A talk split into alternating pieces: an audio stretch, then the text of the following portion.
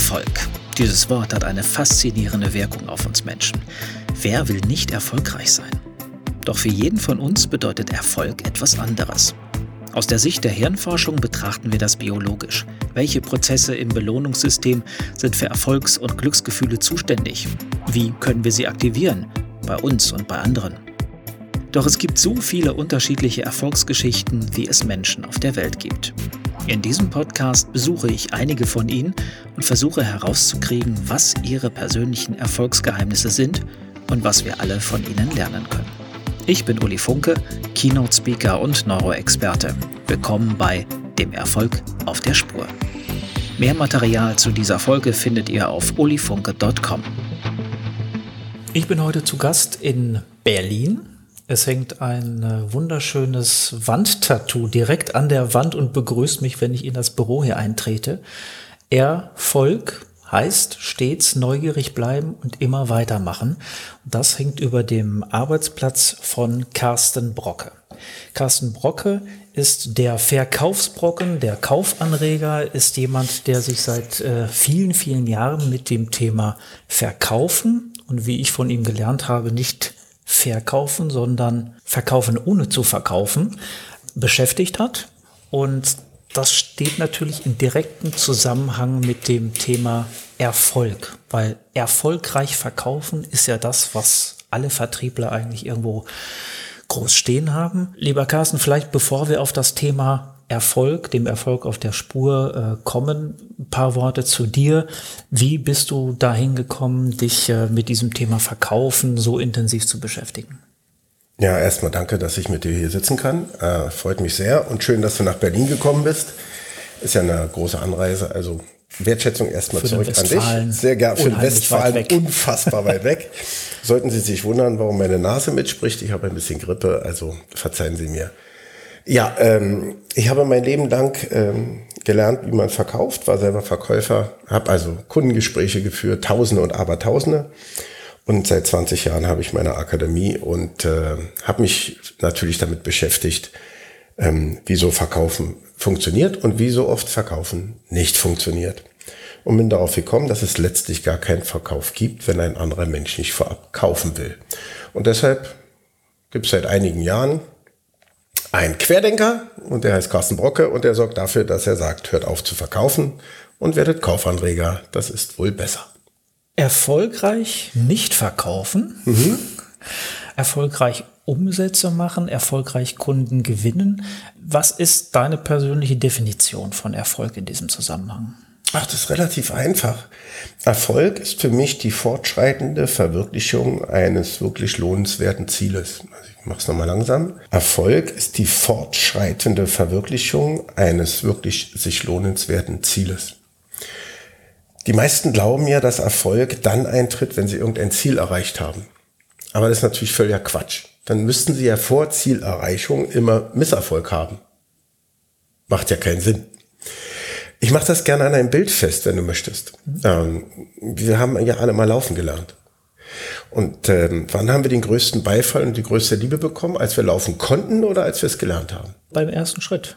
Wir sind hingefallen, dann haben die Eltern gesagt, hey, ich bin stolz auf dich. Dann sind wir aufgestanden, wieder hingefallen, haben die, hey, ich bin stolz auf dich.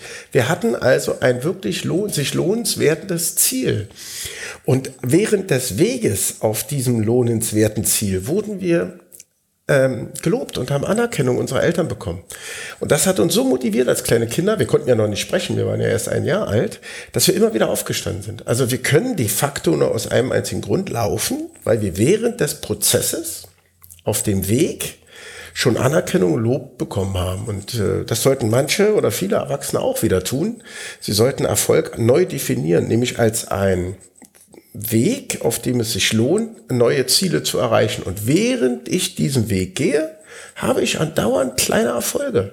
Und die sollte ich feiern. Und nicht erst, wenn ich es erreicht habe. Also ist Erfolg sowas wie so ein ganzes Netzwerk, genau. kann, man, kann man im Grunde sagen. Sondern ja, es gibt nicht für dich nicht den einzelnen Erfolg, sondern äh, wirklich ein sehr kleinteiliges System. Ja, den gibt's ja sowieso nicht. Also wenn ich morgens aufstehe und äh, bin wach, hatte ich schon Erfolg. Weil die, die morgens nicht mehr aufstehen, haben keinen Erfolg mehr. Also du kannst, wenn du morgens aufstehst und es ist hell, weißt du, du lebst. So, damit kannst du was aus diesem Tag machen. Ist das schon mal erfolgreich oder nicht? So, wenn ich äh, 500 Gramm abgenommen habe, Mensch, bin ich stolz auf mich, ich habe schon wieder ein bisschen Erfolg. Ich glaube, dass die meisten Erfolg äh, äh, definieren, auch im Vertrieb, immer äh, über ein, ein, ein erreichtes Ziel. Es ist völliger Quatsch. Ähm, wir haben so oft Erfolg am Tag. Wir haben, sind die in die richtige Straße abgebogen. Wir haben den richtigen Partner morgens gesehen, weil wir ihn lieben. Wir haben äh, tolle Kinder möglicherweise großgezogen. Wir haben äh, fünfmal telefoniert, fünfmal in die Fresse bekommen und haben trotzdem sechsmal telefoniert. Wir haben nicht aufgegeben. Hatten wir schon wieder Erfolg. Also die meisten Menschen sind eben leider äh, Misserfolgsvermeider. Das heißt, sie versuchen all das zu machen, um Misserfolge zu vermeiden. Und Erfolgsbringer wissen, die, das gehört einfach dazu. Und dann können sie sich auch an diesen ganzen vielen Schritten erfreuen. Wir können es ja auf den Nenner bringen. Ähm, letztlich ähm, werden diese kleinen Erfolge, die wir alle haben, dazu führen, dass unser Selbstwertgefühl steigt und unser Selbstbewusstsein natürlich sowieso, weil wir könnten uns ja bewusst werden, dass wir ganz viele Erfolge haben. So, und dann geht's uns besser. Also dieser Quatsch mit, äh, hey, wenn du dein Ziel erreicht hast, hast du Erfolg, ist völliger Blödsinn. Im Übrigen, da kennst du dich ja auch gut aus, auch nicht gehirngerecht. Das heißt, wir müssen unsere Wahrnehmung umstellen, umprogrammieren, sagt man ja eben auch dazu, dass unsere Wahrnehmung dessen, was wir täglich tun, sich ändert. Ja, du hast ja nur ein Leben. Also ich bin begrenzt auf diesem Leben. Also die, die, diese Lebenszeit auf diesem Planeten, wir leben ja jeder in seiner Welt, aber wir leben ja alle auf einem Planeten. Diese Lebenszeit auf diesem Planeten hat ja eine Endlichkeit. So, und jetzt ist ja die Frage, was mache ich zwischendurch? Und zwischendurch kann ich ja zum Beispiel sagen, hm, ich möchte ein schönes Leben führen. Das ist ja meine Entscheidung. So, und jetzt reden wir mal wieder über Erfolg. Erfolg wollen ja deshalb die Leute oder die Menschen, weil sie das mit Anerkennung verbinden. Ne? Mit Lob, mit Anerkennung, vielleicht auch mit Geld, keine Ahnung. So.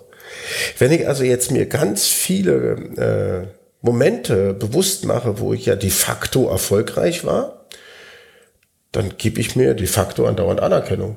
Anerkennung übrigens begründetes Lob. So. Wenn ich also mir Anerkennung gebe, was steigt dann in jedem Fall? Na, mein Selbstwertgefühl. Wessen Leben ist denn dann jetzt, jetzt besser? Meins. So ist es. Und das machen Misserfolgsvermeider nicht. Die suchen andauernd nach irgendwelchen Gründen, die Erfolg verhindern. Und finden natürlich dann auch die Fehler. Vielleicht müssen wir zwei, drei Sachen noch zu sagen. Dafür können die Menschen nichts. Ähm, das ist ähm, nicht angeboren, das ist anerzogen. Wir waren alle in der Schule, wie du weißt. Und wenn man dann hunderte von Arbeiten geschrieben hat, stand unter den Arbeiten nie drunter, ich bin stolz auf dich, du hast 97 Prozent richtig. Sondern es stand immer drunter, du hattest drei Fehler. Das heißt, wir haben hunderttausende Male erlernt, äh, dass wir, wenn wir etwas gut machen, trotzdem die Leute nach Fehlern schauen. Und jetzt werden wir, versuchen wir natürlich diese Fehler und Misserfolge zu vermeiden.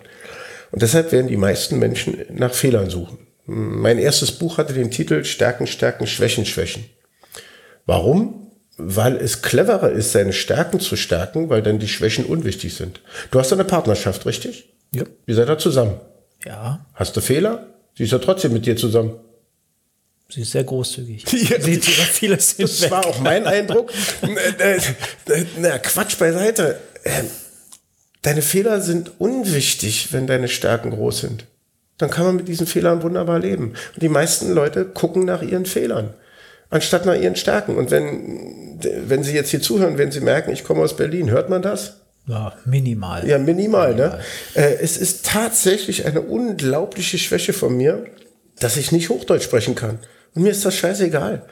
Weil meine Stärke ist so groß und mein Wissen so gigantisch und meine Fähigkeiten so außergewöhnlich. Und Sie merken schon, ich brauchte wieder ein bisschen Lob. Ähm, dass es mir gut geht, auch mit, dieser mit diesen Sprachmustern. Wäre ich in Hannover groß geworden, wäre es anders gewesen. Pech gehabt, bin Berliner. Wenn deine Definition von Erfolg sich jetzt weniger daran orientiert, dass du sagst, das sind Ziele, die erreicht werden müssen, was war für dich in deinem Leben so der Antrieb oder was hast du da angestrebt? Es ist wirklich, kommt wirklich von Carnegie. Und zwar äh, hat äh, Carnegie ein tolles Buch geschrieben, Sorge dich nicht lebe. Und in diesem Buch gibt es einen einzigen Satz, der tatsächlich meinen Lebenslauf verändert hat. Und dieser Satz lautet, wer sich Sorgen macht, gibt Sorgen Macht. Also ich wiederhole nochmal, in diesem Buch gibt es einen tollen Satz, der heißt, wer sich Sorgen macht, gibt Sorgen Macht. Und ich hatte nicht immer ein sehr erfolgreiches Leben. Das heißt, ich habe in meinem Leben mir sehr oft und sehr viel Sorgen gemacht. Und Sorgen blockieren, Sorgen äh, bringen neue Sorgen, Sorgen äh, sorgen dafür, im wahrsten Sinne des Wortes, dass man unkreativ wird und im schlimmsten Fall ängstlich.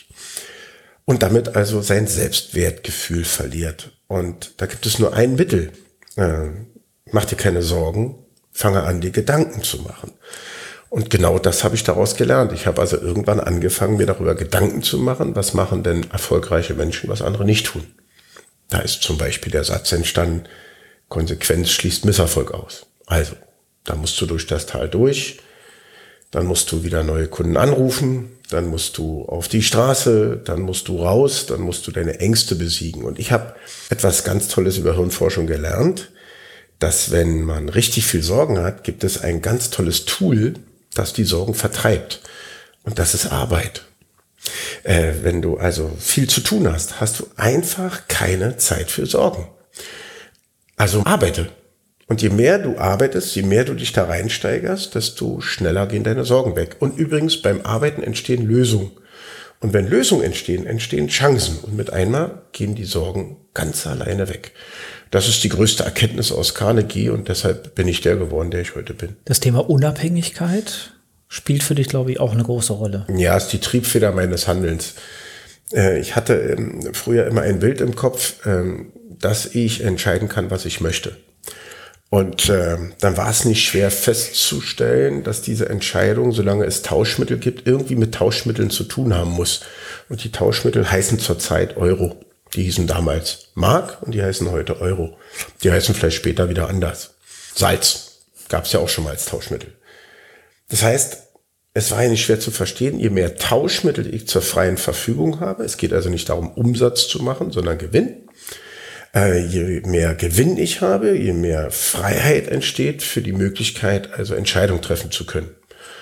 Und das heißt unabhängig sein zu können. Und das war und ist die größte Triebfeder meines Handelns. Wenn ich also eine Entscheidung treffen kann, nicht muss, äh, sondern kann, dann hat das mit Tauschmitteln zu tun. Und je mehr ich davon habe, desto freier ist meine Entscheidungsfähigkeit. Das hat nicht damit zu tun, dass man sich jetzt Luxus leisten kann, das ist übrigens ja nicht zwingend erforderlich, ähm, ist aber eine Möglichkeit. Entsch viel entscheidender ist zu sagen, Erfolgreiche Menschen, da gebe ich Ihnen noch gerne mit, erfolgreiche Menschen haben die Macht, Nein sagen zu können. Das können Erfolglose nicht. Erfolglose müssen immer irgendwie Ja sagen. Ja, mache ich. Ja, muss ich noch. Ja, mache ich. Erfolgreiche Menschen können sagen, nein, mache ich nicht. Und genau das ist eins der großen Grundmotive auch meiner, meiner, ja, nur über 20-jährigen Tätigkeit. Auch Nein sagen zu können. Und das kannst du, wenn du erfolglos bist, nicht. Das wäre jetzt meine Frage gewesen. Lässt das den Umkehrschluss zu? Werde ich erfolgreicher, wenn ich auch mal Nein sage oder wenn ich vielleicht öfter mal Nein sage? Ja, absolut. Erstmal gibt es ja im menschlichen Gehirn kein Nein, das weißt du aber selbst. Ähm, du bist ja auch Mitglied der Akademie für Neurowissenschaftliches Bildungsmanagement. Das Nein heißt ja eigentlich trotzdem Ja. Also ja, ich will oder ja, ich mache das nicht. Also dieses Nein sagen ist aber nicht weit verbreitet. Ne? Also äh, in Gallup-Studien liest man ja, dass 87 Prozent der Menschen in den Unternehmen unglücklich sind, mehr oder weniger. Sie könnten ja Nein sagen äh, und wechseln. Der Doofe ist, sie würden natürlich bei den anderen äh, Unternehmen die anderen 87 Prozent kennenlernen. Also das wäre jetzt kein wirklicher Entwicklungssprung. Aber sie könnten sich vielleicht äh, in ihrem Selbstwert hierfür überlegen, was könnte ich aus meinem Leben machen.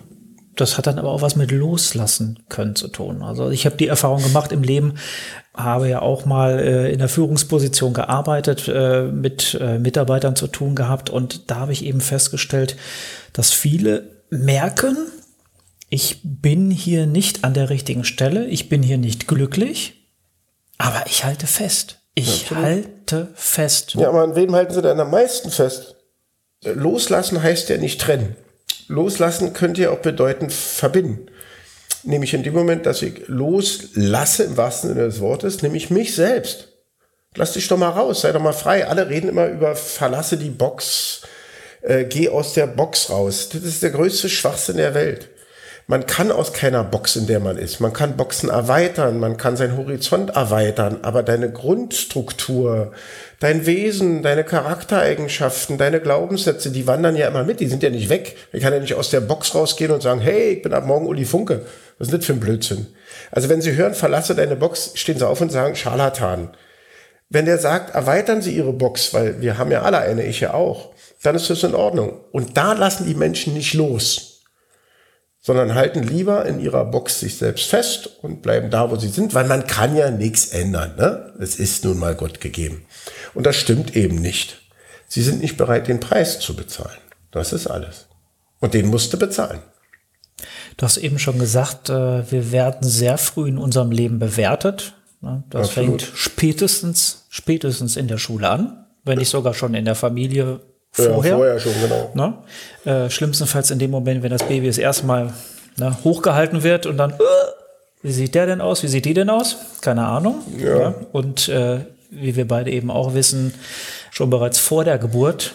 Ja, absolut. Ja, passieren bei uns im Gehirn viele Dinge, dass äh, sich Synapsen bilden und äh, auch ein Baby kriegt viele Dinge mit, von denen man selber vielleicht früher nicht gedacht hätte, dass das so ja, ist. Absolut. Ähm, das, was ich festgestellt habe, ist, dass bei uns in der Gesellschaft das Thema Misserfolg, wie auch immer man das jetzt mhm. definieren mhm. mag, äh, ein Tabuthema ist. Etwas, wo wenig drüber geredet wird. Wie ich siehst kenne, du das mit Misserfolgen? Ich, ich kenne, also wenn du nicht jetzt als Sohn geboren wurdest im Sinne von reich, ne? Ich kenne keinen einzigen erfolgreichen Menschen und ich kenne, glaub mir, ich kenne wirklich viele, auch sehr erfolgreiche Menschen, kenne nicht einen einzigen, der nicht dramatisch gescheitert ist. Ich bin es übrigens auch. Ich war auch finanziell ruiniert. Meine Karte war, müssen Sie sich mal vorstellen, wenn Sie so eine Karte in so einen, so einen Schlitz stecken und die fällt hinten rein, das Geräusch vergessen Sie nie. Und, weil sie kommt ja nicht mehr raus. Ne? Also auch das kenne ich. Ich kenne tatsächlich mittellos. Äh, ich kenne äh, keinen Cent mehr. Ich kenne Vorschuss, ich kenne Minus, ich kenne das alles. Die Frage ist, wie gehe ich damit um? Ähm, aber wir könnten, äh, gehen wir nochmal kurz zu, zu dieser Prägung zurück.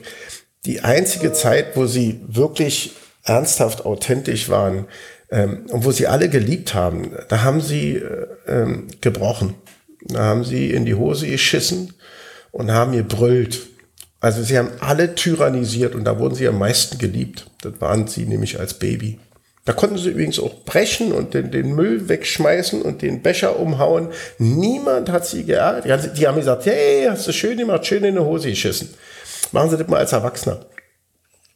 Was wir heute machen, ist, dass wir uns alle gegenseitig bewerten. So. Und diese Bewertung, auch die deutsche Kultur der Bewertung, ist nun mal so, dass Misserfolg in diesem Land definitiv negativ besetzt ist. Das ist in anderen Kulturen tatsächlich anders.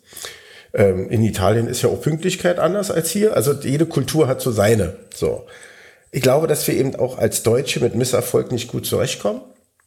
Was aber nicht schlimm ist, ähm, weil sie können sich ja von dem Durchschnitt unterscheiden. Äh, Ausnahmen bestätigen die Regeln, ist der Satz. Also dann werden sie doch zur Ausnahme. Ist ja nicht weiter schlimm. Sie haben ja auch nur ein Leben, also können sie auch zur Ausnahme werden. So. Und wenn sie angefeindet werden, weil sie erfolgreich sind, das macht, passiert sowieso wenn Leute Neider werden, wenn Leute sie möglicherweise kopieren oder auch nachmachen oder dann auch schlecht über sie reden, dann haben sie alles richtig gemacht, weil dann haben sie es geschafft. So, solange man nur, also wirklich nur nicht über sie redet, dann sind sie auch nichts. So. Ich habe eine, das können Sie übrigens auch in, in, YouTube nachgucken. Geben Sie mal Lindner ein, den Chef von der FDP, der hat im Bundestag mal wunderbar darüber referiert. Fünf Minuten, als so ein SPD-Abgeordneter ihn kritisierte, weil er ja ein gescheiterter Unternehmer ist. Und er dann dem SPD-Typen äh, äh gesagt hat, er war bis jetzt immer nur in der SPD und im Bundestag, der kann nicht gescheitert sein, weil er Beamter war. Selbst dort werden sie angefeindet, wenn sie äh, mal gescheitert sind. Also, wenn sie auf den Mund fliegen, das ist das Beste im Allgemeinen, was ihnen passieren kann, weil das sorgt meist für Veränderung. Manche brauchen ja. das. Ich wollte gerade fragen, brauchen wir das? Absolut, na klar. Wann werden sie denn sonst wach? Ich kenne keinen, keinen, keinen außergewöhnlichen Menschen, der äh, erfolgreich geworden ist, weil er immer Erfolg hatte. Es ist, ist völliger Quatsch. Sie müssen sich eine, eine, eine, ein Unternehmen vorstellen, wie ihr Leben. Ähm, es ist eine, eine ja, gausche Glocke wie eine Glocke aussieht, wissen Sie. So, sie äh, werden irgendwann geboren, dann haben sie Wachstum, Wachstum, Wachstum, irgendwann kommen sie oben an. Und wenn sie oben angekommen sind, dann kennen sie den Weg wieder nach unten, weil er geht definitiv weiter. Jetzt ist eben die Frage, wenn sie oben sind und es fängt an, wieder nach unten zu gehen, wann steuern sie gegen? Und wenn Sie früh genug gegensteuern, gibt's wieder eine gausche Glocke. Dann geht das übrigens noch höher als vorher. Aber diese Glocke wird's immer wieder geben. Die Frage ist, bemerken Sie es früh genug? Also Nokia hat's nicht gemerkt. Ne? Die sind von der gauschen Glocke immer nach oben, einmal wieder nach unten. Apple hat's gemerkt, Google hat's gemerkt, die ganzen großen Internethäuser haben's gemerkt. Die steuern immer früh genug gegen. Äh, VW äh, steuert übrigens jetzt auch gegen. Die hatten äh, aber auch ein von außen bewunderndes Ereignis. Und das ist auch gar nicht schlimm, wenn ihnen einer mal eine die Fresse haut. Also ich habe heute mit Uli ja selbst stundenlang haben wir zusammengesessen, haben über unsere zukünftige Zusammenarbeit geredet, über Projekte und ähnliches. Und dann ist uns auch aufgefallen, dass wir ab und zu von außen immer eine andere Sichtweise und einen neuen Blickwinkel brauchen. Den habe ich von Uli bekommen und das hat mir geholfen und er hat ihn von mir bekommen. Manchmal ist so eine Außensicht, so ein Wecker gar nicht schlecht. Deswegen nenne ich ja meine, meine, meine Art und Weise, wenn Sie da mal auf die Webseite gehen, Aktivierungsfragen. Es geht darum, andere zu aktivieren. Entweder sich selbst, aber auch andere. Punkt. Und wenn uns das gelingt, dann werden andere wach. Sie übrigens dann, wenn Sie das hören, auch. Vielleicht werden Sie auch neu und gierig auf mehr. Witzig ist, wir brauchen alle von außen ab und zu mal eine Inspiration. Oder mal einen auf den Deckel. Das mal ehrlich, könnte ja auch eine tolle ne? Inspiration sein. ähm, ich glaube, dass das überhaupt nicht schädlich ist. Das sind ja wieder diese Misserfolgsvermeider, die denken, dass Kritik negativ ist. Also wenn nach meinen Vorträgen jemand sagt, Herr Bocke, Sie waren toll, wie viel hilft mir das? Minimal. Na, na gar nicht. Ne? Ich, ich finde mich ja auch ohne ihn toll. So, mit ihm natürlich noch mehr. Aber äh, zu mir ist mal einer nach vorne gekommen und hat gesagt, Herr Brocke, Mensch, Sie sind immer in der Mitte stehen geblieben und haben uns auf der linken Seite, vor zehn Jahren war das, gar nicht, gar nicht mehr, äh, mit uns gar nicht mehr gesprochen. Sie müssen wissen, auf der Mitte der, der Bühne stand ein, ein, ein Rednerpult. Und ich bin nie an diesem Rednerpult vorbeigegangen, hab's aber gar nicht gemerkt, ich habe das doch gar nicht gesehen, aber für mich war das wie eine Mauer. Und nachdem der Zuhörer mir gesagt hat, Mensch, Herr Brocke, da ist, kommen Sie doch mal auch zu uns. Ist mir jetzt egal, was auf der Bühne steht. Ich weiß, das ist kein Hindernis mehr. Also es ist ganz kurios. Manchmal braucht man einen kleinen, konstruktiven Kritikpunkt und dann läuft vieles weiter. Ah, wir haben noch ein witziges.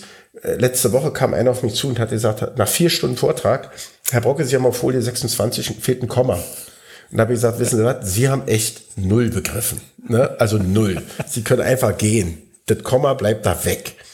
Also wenn sie so einen Teilnehmer haben, ist auch mal witzig. Also diese Information brauchte ich nicht. Ja. Ähm, wenn es um das Thema Kritik geht, das ist etwas, das habe ich äh, sehr früh gelernt. Da hatte ich einen sehr, sehr guten Lehrmeister an meiner Ausbildung. Der hat nämlich gesagt, ähm, wenn es um das Thema Kritik geht, bitte beachtet folgende Regel. Man gibt euch ein Feedback, ihr hört zu, ihr nehmt das wahr Jetzt kommt der entscheidende Teil. Ihr haltet eure Klappe. Ja. Ihr hebt nicht das Schild hoch und sagt, nein, aber hier Rechtfertigung sonst wie. Und ihr reflektiert für euch selber, hilft mir das, hilft mir das nicht, ist es berechtigt, ist es nicht berechtigt. Und dann kann man diese Kritik auch effektiv nutzen. Und das ist etwas, was mir sehr viel geholfen hat äh, in meinem Leben. Und äh, der zweite Punkt, gerade wenn es eben darum geht, wenn man in Krisen steckt, äh, wenn man am Boden liegt, wenn die Karte hinten im EC-Automaten eingesammelt wird, das Wichtigste ist, an sich selber glauben. Das kannst du, glaube ich, bestätigen. Ja, nochmal. Das, genau deswegen muss ich, ähm, ich zitiere das nochmal, Erfolg ist die fortschreitende Verwirklichung eines lohnenswerten Zieles. Das, der Weg ist der Erfolg nicht das Ergebnis. Und wenn ich auf diesem Weg mir selbst Anerkennung und Lob gebe, wird A für mich besser, aber B, ich kann auch auf, genau auf diesem Weg brauche ich auch die Anerkennung und das Lob von anderen. Ich brauche es nicht, wenn ich, wenn ich angekommen bin, brauche ich doch kein Lob, denn ich bin, da, bin ja da. Habe es ja geschafft, sondern ich brauche es auf dem Weg. Und genau da ist das Problem, übrigens auch in Deutschland, aber nicht nur in Deutschland, in Österreich, in der Schweiz auch. Die Menschen kriegen die Anerkennung auf dem Weg nicht, sondern sie kriegen sie meistens eben erst danach. Deswegen sind sie alle frustriert. Weil selbst auf dem Weg ja sagt, ja, lauf, lauf, lauf und dann kriegst du noch Kritik. Das heißt, wenn im schlimmsten Fall wirst du noch kritisiert, obwohl du alles richtig machst, ähm, nur noch nicht das Ergebnis hast. Ich nehme zum Beispiel Kritiken nur an von Leuten, denen ich vertraue. Die anderen sind mir völlig egal. Oder die wesentlich erfolgreicher sind. Weil wenn sie wesentlich erfolgreicher sind, muss ich von denen lernen, weil sie sind ja erfolgreicher. Also sie müssen ja irgendwas machen, was ich noch nicht tue. Vertraue ich Menschen nicht oder glaube ich ihnen nicht oder meist die meisten, die mich übrigens, wenn überhaupt, kritisieren, sind ja meistens Leute, die nicht ansatzweise den Erfolg haben, den ich habe. Das interessiert mich null. Also das ist eher Kritik der Frustration anderer, äh, um sich besser zu fühlen. Also sie kritisieren mich, damit sie sich besser fühlen. Äh, das ist ja nicht mein Problem, das ist ja ihr Problem. Wenn mich aber jemand kritisiert, weil er mir helfen will und ich merke das, weil sie konstruktiv ist, weil sie wertschätzend ist oder weil sie möglicherweise sogar gewollt ist, damit ich mich weiterentwickle. Du, ich kann wunderbar zuhören, wenn es wirklich tatsächlich ernst gemeint ist. Die anderen interessieren mich wirklich ehrlichen Scheiß. Da bin ich wie Teflon. Ähm, weil ich habe mein halbes Leben oder dreiviertel Leben Kritik gekriegt von Leuten, nach denen ich mich dann richten sollte. Und ich habe das natürlich früher auch getan. Und damit ist mein Erfolg herabgegangen und nicht gestiegen. Ich, habe ein, ich schreibe jetzt sehr viele Zitate und eins meiner Lieblingszitate ist, wenn alle in einem Boot sitzen, möchte ich nicht, dass alle auf meiner Seite sitzen. So, weil dann kippt das Ding ja auch um. Wenn Sie also Menschen kritisieren oder loben, passen Sie auf. Und zwar bei beiden. Die einen wollen vielleicht etwas für sich selbst und nicht mal für Sie tun, sich zum Beispiel besser fühlen. Und andere, die Sie loben, wollen vielleicht etwas von Ihnen. Also, Sie müssen bei Lob und bei Kritik immer hinterfragen. Wenn es ehrlich ist, freuen Sie sich, nehmen Sie es an. Wenn Sie die Leute nicht so kennen, so wie es mir hundertfach passiert ist in meinem Leben, dann werden Sie sehr schnell ausgenutzt. Und das zu unterscheiden, ist, äh, dazu brauchen Sie erst äh, viele Erfahrung und die habe ich teuer bezahlt und das sollten Sie, wenn es geht, unterlassen. Also prüfen Sie bei Kritik und bei Lob, wer es gibt. Du hast äh, bei der Vorbereitung für unseren Podcast äh, was Interessantes angegeben bei meiner Frage, welche beruflichen oder privaten Stationen am wichtigsten waren für dich und äh, deinen Erfolg äh, beziehungsweise dein Leben äh, beeinflusst haben. Das äh, Dale Carnegie Seminar hast du ja eben ja, schon genau. genannt. Das war eins, aber dann hast du doch gesagt, und zwei Sätze. Genau. Also, also, so eine Angabe ist schon was Besonderes als ja, Station ist, im Leben. Genau, erst waren wirklich, also es, es, gibt natürlich mehrere Sätze, aber früher habe ich immer gedacht, man muss ein Seminar, einen Vortrag oder was auch immer besuchen, damit äh, man sein Leben hinterfragen kann. Und ich habe festgestellt, nein, das reicht manchmal auch ein Satz. Also, während meiner Vertriebslaufbahn äh, hatte ich äh, vor, mein Unternehmen stark zu vergrößern und habe schon mal sicherheitshalber ein Büro für 50 Menschen angemietet. Ich hatte aber nur vier. So und habe mich da völlig verschuldet.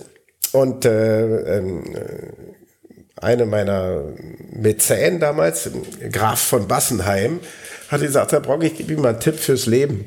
Und ich sage, was denn? Und er sagte, Sie, sollten äh, nicht die Kosten senken, sondern Ihre Einnahmen erhöhen. ist einfach klüger. Zu der Zeit hatte ich so viel Kosten, dass ich natürlich diesen Satz nicht verstanden habe, habe aber begriffen, dass es klüger wäre, so viel Geld zu besitzen, dass Kosten nicht mehr entscheidend sind. Die meisten Menschen achten nämlich darauf, dass sie ihre Kosten in den Griff kriegen. Das heißt, dass ihre Einnahmen zu gering sind. So. Und der zweite Satz war, der ist übrigens gar nicht so alt, der ist äh, vor anderthalb Jahren entstanden.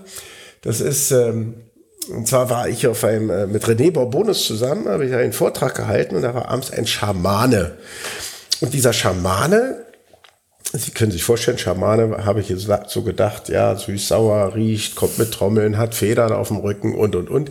Also er, er roch nicht süß-sauer, aber der Rest passte schon. So. Und er hat abends einen Vortrag gehalten über Freiheit im Denken und äh, Mut und Lust und hat gesungen, übrigens auch getrommelt.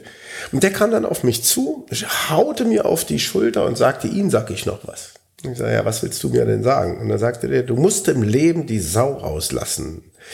Weil wenn du stirbst, stirbt die Sau auch. Drehte sich um und ging wieder. Und ich, saß da wie so ein kleiner Pudel, wie so ein 14-jähriger Junge und war völlig fasziniert und habe überlegt, der Mann hat ja recht. Wenn du das in deinem Leben nicht tust, du stirbst ja trotzdem.